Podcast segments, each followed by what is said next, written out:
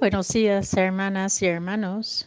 Hoy, lunes de la séptima semana de, del tiempo ordinario, la primera lectura es de la carta de Santiago, capítulo 3, versículos 13 a 18. Y el, el Evangelio según San Marcos, capítulo 9, versículos 14 a 29. En aquel tiempo, cuando Jesús bajó del monte y llegó al sitio donde estaban sus discípulos, vio que mucha gente los rodeaba y que algunos escribas discutían con ellos. Cuando la gente vio a Jesús, se impresionó mucho y corrió a sal saludarlo. Él les preguntó, ¿De qué estaban discutiendo? De entre la gente uno le contestó, Maestro, te he traído a mi hijo, que tiene un espíritu que no lo deja hablar. Cada vez que se apodera de él, lo tierra al suelo y, lo, y el muchacho echa espumaro, espumarajas, rechina los dientes y se queda rígido. Les he pedido a tus discípulos que lo expulsen, pero no ha, han podido. Jesús les contestó, Gente incrédula, ¿hasta cuándo tendré que estar con ustedes? ¿Hasta cuándo tendré que soportarlos? Tráiganme el muchacho. Y se lo trajeron. En cuanto el espíritu vio a Jesús, se puso a retorcer al muchacho, lo derribó por tierra y lo revolcó, haciéndolo echar espuma rajos. Jesús le preguntó al padre, ¿cuánto tiempo hace que le pasa esto?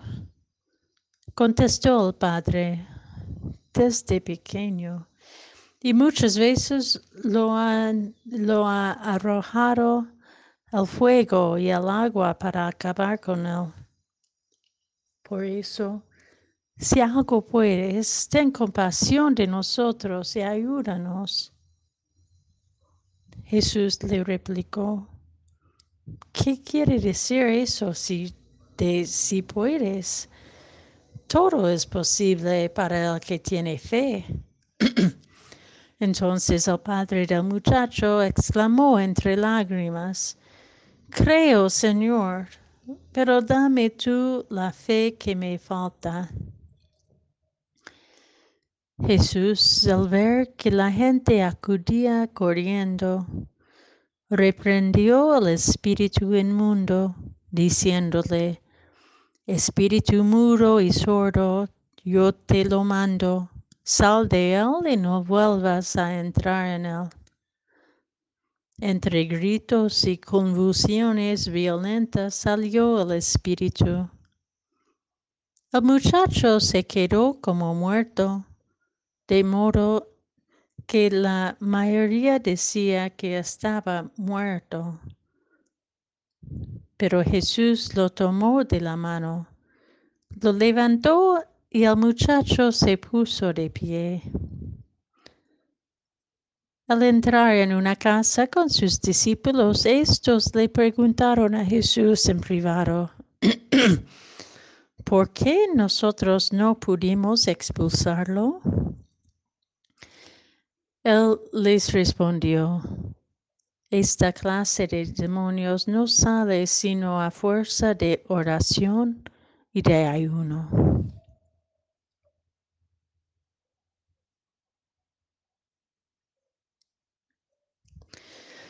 Cada una y cada uno podemos decir con el Padre del Evangelio que dice a Jesús, creo Señor, pero dame tú la fe que me falta. Es un reconocimiento de la propia necesidad y una expresión de humildad.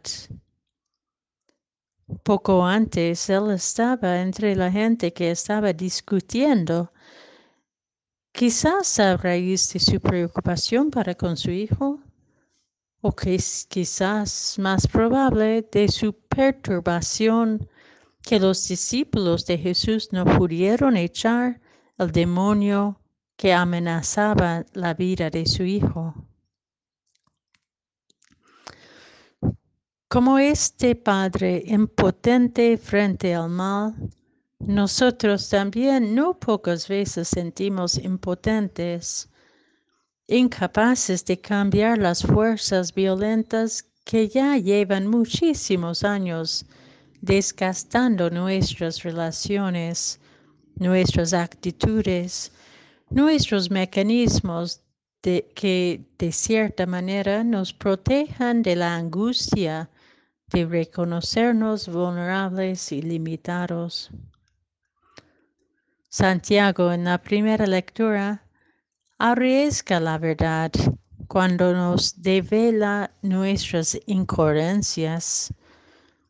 Sí, pues, si tenemos el corazón amargado por envidias y rivalidades, consecuentemente vivimos en desorden y discordia, defensivos ante cualquier ataque que percibimos como reproche o menosprecio o humillación. El mismo corazón dividido por la competitividad, la vanagloria y la arrogancia cosecha la poderosa mentira que la violencia es la única solución o el mejor camino.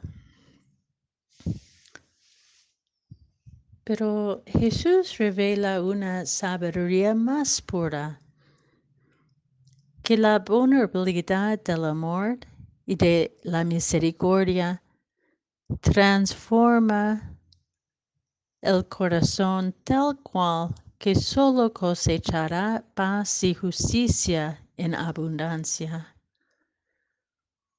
Pues para Dios todo es posible y nos invita a ser partícipes de esta posibilidad divina por medio de la oración, donde Dios nos acoge como somos y nos ama en nuestros procesos a llegar para llegar a la plenitud de lo que somos.